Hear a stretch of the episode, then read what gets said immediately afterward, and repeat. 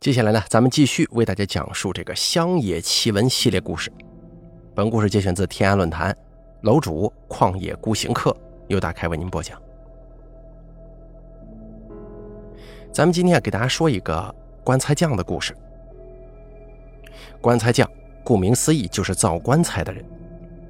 可能很多人一听到这个职业，心中总有一股子阴森森的感觉。其实，在我们那儿啊，棺材匠还是很受人尊敬的。因为他们的技艺比一般的木匠要高得多。但凡棺材匠都是很好的木匠，但绝大部分木匠是没有本事打造棺材的。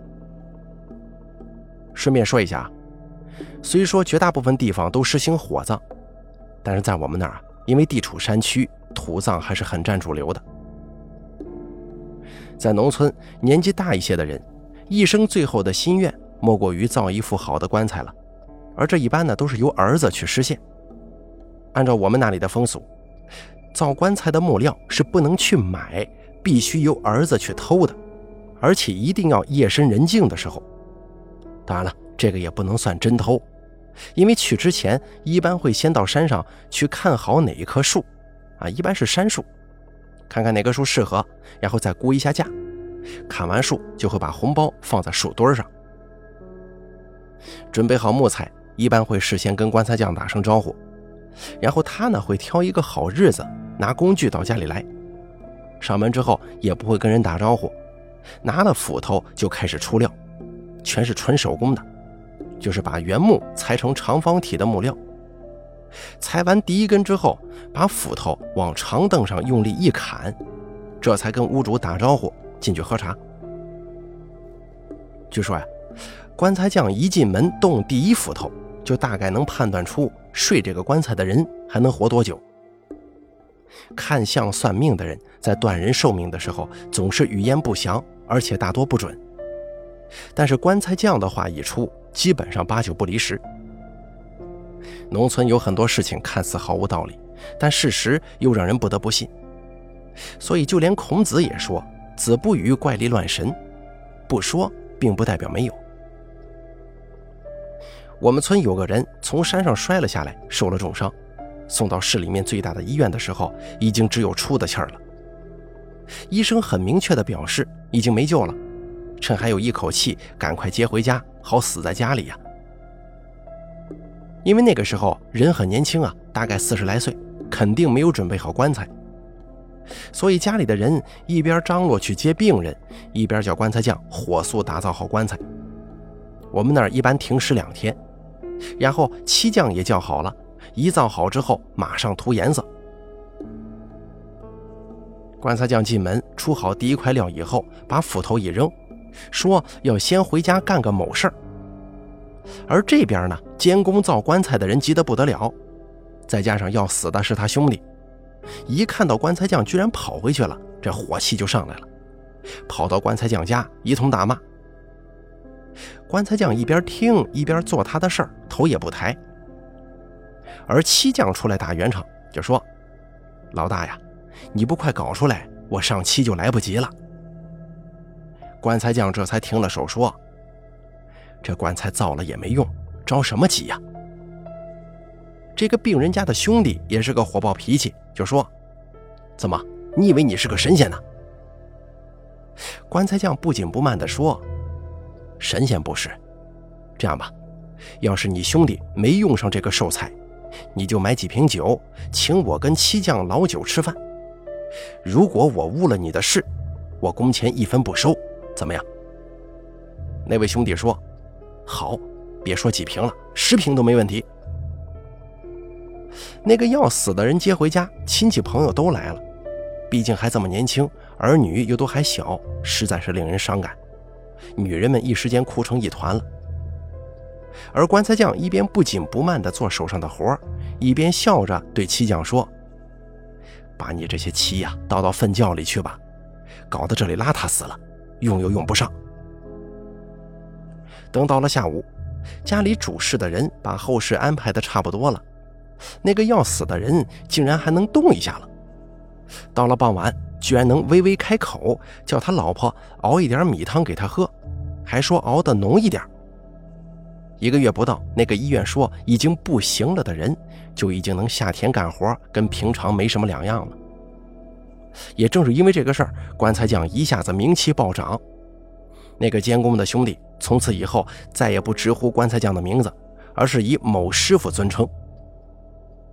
这位神奇的棺材匠断命的事迹很多，都是准到让我这个同村人都觉得有人在编故事。不过我这儿啊就不打算多讲了。接下来再给大家说一个神秘的下部鲁班的故事。在我们那个地方，有一种人是谁都不敢得罪的，那就是会下部鲁班的人。下部鲁班是非常奇怪的一个流派，从名字来看，大概是以鲁班为鼻祖的，这个没法考证了，因为真正了解这种术法的人非常非常少。这种术法很奇怪，既不要修炼，也不要设坛做法，听说只要正式拜师，念念口诀就行了。但是要学这种法术有一个要求，那就是绝后。如果没结婚的人去学，注定一辈子无儿无女；要是有儿有女的人去学，儿女也会夭折死光。试问一下，谁愿学这个呢？不过，如果你学会了，就几乎无所不能了，就好像是西方电影当中提及的先知。夏布鲁班太过神秘。我只能讲几个小的故事，从侧面反映他的神通。我外公的兄弟就会这种法术，据说学过这种法术的人一生都不能穿新衣服，即便是新衣服也得剪几个洞，所以看起来很邋遢的样子。有一天晚上，我外公跟他的兄弟坐在一起聊天，聊着聊着就饿了。我外公随口说了一句：“要是有一碗腊肉就好了。”我外公的兄弟很自然地说：“这个简单，等一下就有了。”过了两分钟，我外公的兄弟对我外公说：“快去灶台上把腊肉端过来吃吧。”我外公到厨房一看，灶台上果真放了满满一碗腊肉，而且还冒着热气。奇怪的是，当时他们俩聊天一动也没动，而且整个屋里只有他们两个人。而离这座房子最近的人家，即便用百米冲刺的速度水平跑，至少也得五六分钟才能到达。外公的兄弟淡淡的说：“吃吧，能吃多少吃多少。”上世纪五十年代，一般只有过年过节才有肉吃的，肉是很珍贵的。两个人吃完之后还剩大半碗，外公的兄弟起身就把剩下的肉倒到粪坑里去了。接着讲一讲我外公兄弟的故事吧。为了方便，我就直接以外公称呼了。大概是在八十年代，那个时候经济逐步发展起来了，很多外地老板在我们那儿建厂。有个老板在我外公家附近建了一座砖厂。大家都知道啊，砖厂的污染是很大的，而且烧砖产生的烟雾对周围的树林影响也很大。我外公家那个地方本来就有烧砖的传统。当地百姓知道，选择居民区附近烧砖，大家日子肯定不好过。但农村人嘛，一怕权，二怕钱。当地干部拍了板，大家就敢怒不敢言了。在砖厂选址的时候，我外公就去看了。看完以后，就对那个老板说：“老板，你在这里烧砖，我家的松树怎么办呢？”那老板一看我外公穿得破破烂烂，衣服又邋里邋遢。也没当回事就非常傲慢地说：“你的松山在哪儿啊？”我外公指了指他的松林。那老板一看，以为是我们当地人想借机敲诈他的钱，就粗声粗气地说：“隔了这么远，影响个屌啊！”我外公也没生气，说了一句：“行，你要在这烧啊，就烧吧。”等砖厂建成。一共有三个砖炉，每个砖炉一次大概可以烧十万块砖。到了开工的时候，点火一切正常，但到了出炉的时候，工人一打开炉，一下子吓呆了，整座炉的砖全没烧熟，跟刚放进去差不多。顺便说一下啊，以前烧砖都是先用黄泥制胎，也就是三炉砖烧下来全是泥坯。这些核心工人都是老板从外地带过来的，都是很经验丰富的老工人了。这种情况别说经历过，那是听都没听过。老板一下子慌了神，赶忙找村干部。村干部就问老板有没有得罪什么人呢？老板回忆说，就是有个住砖厂旁边的老头来找过他。村干部一听就知道坏事了，买了好烟好酒到我外公家说：“老杨啊，人家是找我找过来的，看在我的面子上，无论如何放他一马。你那些树的事啊，我一句话。”我外公淡淡的说：“我不知道你什么意思，我又没捆着他的手不让他烧，他在那烧就是了。”村干部马上陪着笑脸说：“哎呀，今天三窑砖没一块烧熟的，除了杨师傅你，谁有这本事啊？”胡乱说话，每窑还是有一块是熟的。我外公很自信。后来不管村干部怎么求。我外公就是不松口，那老板也不服输，要工人把砖搬下来，准备重新加煤再烧。搬到最后，果真发现煤炉正中间的一块是烧熟的，这下子不服软不行了，买了烟酒，亲自上门赔罪。杨老啊，您别看别人喊我老板，我这些砖烧不好，我过年都没法过呀，我求您高抬贵手，行不？我外公就说。这不是烧砖的地方啊！那老板一听，马上拍胸脯说：“杨老，我日子也难过呀，您老人家让我烧完今年，明年我自己带人拆窑，行不行？”我外公点了点头。老板回去再烧砖，就一切正常了。到了第二年，老板拆了砖窑，灰溜溜的走了。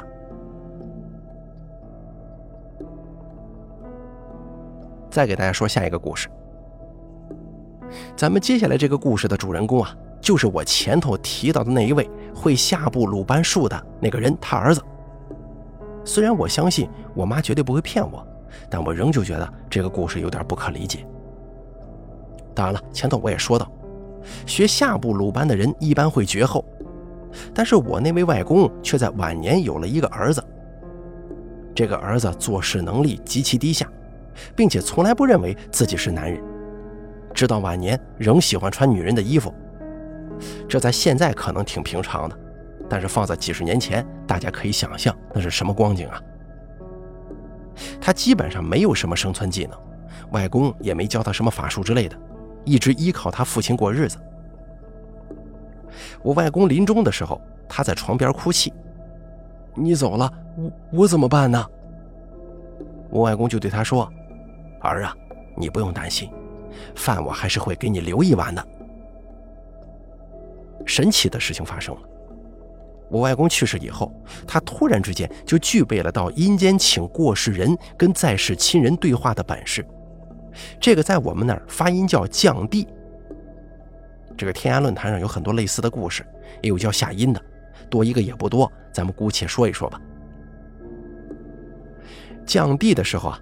他会把过世的人叫上来，就是附身，他带过世的人说话，交代事儿。哎，说来也奇怪啊，这个时候他说话的声调就变了，并且在哪个地方讲哪个地方的方言。在我们这边的方言系统啊是很复杂的，由于环境相对封闭，互相交流较少，微小的差异积累，最终可能导致两个相邻县的人语言完全不同。甚至同一个县、不同乡镇，要听懂对方说什么都稍微有点费劲。在我们市里，我接触到的方言就不下二十种啊。可能有人会说，这是他平常训练过。但大家试想，一个专门研究方言的汉语言专家，一生能掌握多少种方言呢？还有一个奇怪的地方就是，一附身。他能非常清楚地指出在场的人跟去世了的人的亲戚关系，也包括远亲。就凭借这个，请他的人非常之多呀，生活因此也有了保障，相对来说还算是比较宽裕的。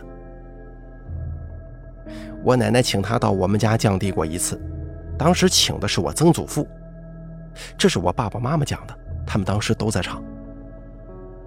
我曾祖父一上来就对我奶奶说：“什么事啊？我很忙，还有会呢。”我曾祖父毕业于黄埔军校，曾在国民党部队当中任职，绝对没有人告诉过他降地的人。他们家距离我家有近百里。然后只见他眼睛环视了一下在场的人，就说：“某某呢？”这个某某是我爷爷的小名，一下子报出了名字，而且还是小名啊！在场的人都镇住了。当时我爷爷确实有事不在场，然后我奶奶就问：“您在那边还好吗？七月十五的钱收到了没有？”他回答说：“还好，当了点小官，就是今年你们烧的钱没用，老四在那乱敲，这钱人家不收。”这话一说完，我奶奶跟四叔都大吃一惊。我们那烧钱呢，都要用一个铁做的印，再加小锤子这么一敲，就有一个类似于铜钱的印子打在草纸上，要一个挨一个的打，敲满所有草纸。那年七月十五，是我四叔负责敲铜钱的，那个时候他也才十七八岁，因为做这样的事儿需要极大耐心，自然他不乐意啊。所以就在每刀纸上随便敲了几个。我奶奶看到之后就提醒他：“你这么敲不对。”我叔叔脾气就上来了：“这不就是做鬼事吗？我就这么敲了，祖宗晚上还会来敲我的门不成吗？”我奶奶比较虔诚，为了这个还跟我四叔吵呢。当时听过他们吵的人，在这个时候就真的有点恐惧了。这个时候，我从门外挤到他面前。这是我妈给我说的，我已经完全没印象了。那个时候我才两岁。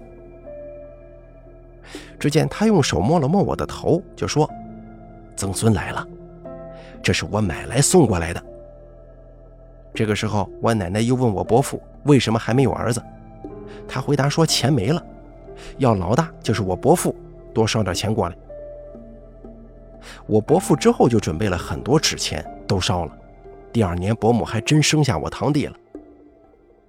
然后我奶奶又问了很多问题，她的回答也都很准确，没有模棱两可的地方。虽然那个降地的那个人跟我家有点亲戚关系，但是一直没什么来往。我妈也只是在没出嫁的时候见过他一次，一点串通的嫌疑也没有。这个故事呢，呃，比较枯燥啊，我先给大家写出来。万一哪天真能发现这个星球上有不同空间的人生存，也多少算是有点意义吧。好了，咱们本期故事就做到这儿了。本文节选自天涯论坛楼主旷野孤行客，由大开为您播讲。